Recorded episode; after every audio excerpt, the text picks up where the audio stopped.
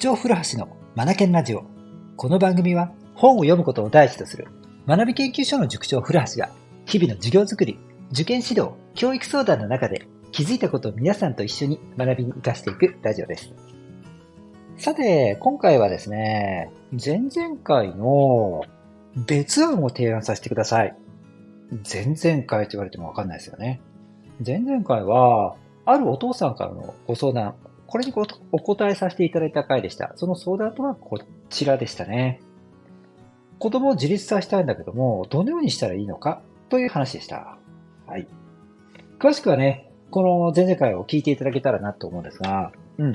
ここでは簡単に言うと、いきなりお子さんに対して時間を守りなさいとか、忘れ物をするじゃないとか、こういったことをね、伝えても、なかなか守れるものではないんですよね。で、その前段階が必要だっていうこと。常日頃からお子さんに対して興味、共感ですね。そして質問など繰り返しながら過ごしている。そんな中でお父さんからね、アドバイスがあれば受け入れてもらいやすいんじゃないだろうか。うん、という、えー、提案でしたね。前段階が必要だという話でした。さあ、そこで今回はね、別案なんです。どういう案かっていうと、こちらです。家訓を掲げよう。これもね、前回の提案と似てるんですが、もうちょっとこう形でわかるようなものになってくるんですよね。うん。はい。家訓です。家訓って言うと皆さんどんなことイメージします？大概が家の、うん、あの、壁のね、高いところに額縁に入れられていて、こう、筆で何か書かれてるような、えー、古橋家憲法第一条とかね、なんかこんな感じで書いてあって済んでないですかね。そこまで大げさじゃなくてもね。うん。そのうちが代々大事にしてきた。それから、そのうちのご先祖さんたちがですね、生きてきた中で気づいたこと、悟ったこと、そういったことが書かれているようなものが掲げてあったりするんですよね。僕ね、この世界にも25年以上いますけれども、あの、成績ぐんぐん伸ばしていく人が、あの、高いレベルでお出来になるご家庭のうちにはこういったものがね、あるんですよね。嘘ではない本当の話です。うん。はい。書くんですよ。うんそんなね、額縁に入れたなんて大それたものではなくても、我が家の、うんと、子供たちに守ってもらいたいものとか、我が家のルールみたいな形で壁にかけてある、ね、書いて貼ってあるうちなんていうものもあったりすると思うんですよ。これでも OK だと思います。うん。もっと言ってしまうと、このような形でわかるものではなくって、言葉としてね、日常的に子供たちに生き方とかものの判断の仕方を伝えている、そのような言葉があるというのでもいいかなと思うんですよ。はい。つまり何かしろ子供たちにとって生きていく中で判断をするときの材料になる起点となる考え方を備えてもらえているかどうかということです。これがあると自立しやすくなるんですよね。うん。だって物事を判断するときのきっかけがあるわけじゃないですか。だからその次の行動を取りやすいですよね。では反対に、このような教えがなかった場合、子供たちはどうでしょうか？何をきっかけに判断をしたらいいのかがわからない。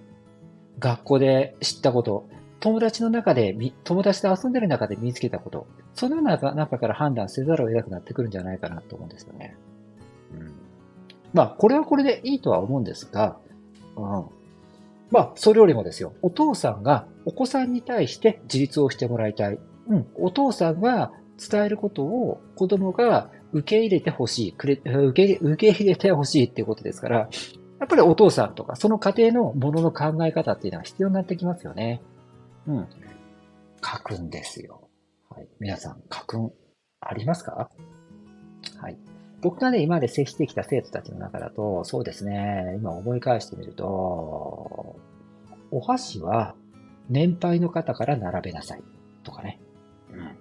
それから、まあ、時間の使い方とか、お金の使い方に関するものって割と多いですよね。そうだな。あとは判断の仕方として、あ、そうそう、こんなのもありましたね。何か欲しいものがあるときは、理由を3つ述べよう。うん。理由を3つですよ。はい。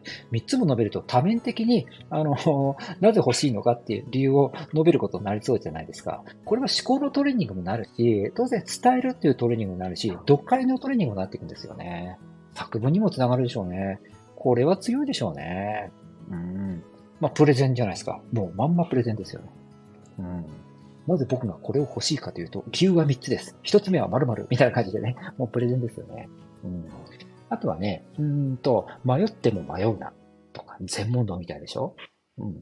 何回か前の回で、僕、ブリタンのロバの話をしてると思うんですよ。あれは確か、えっと、右に行こうが左に行こうが、どっちに行こうが結果は変わらない。一番いけないことは、えー、どっちへ行くのか決めないことだということなんですよね。だから、えっ、ー、と、この迷っても迷わないっていうのは、あのー、決めないということが一番いけないんだよという教えでもあるんですよね。うん。これなんて実用的だと思いません？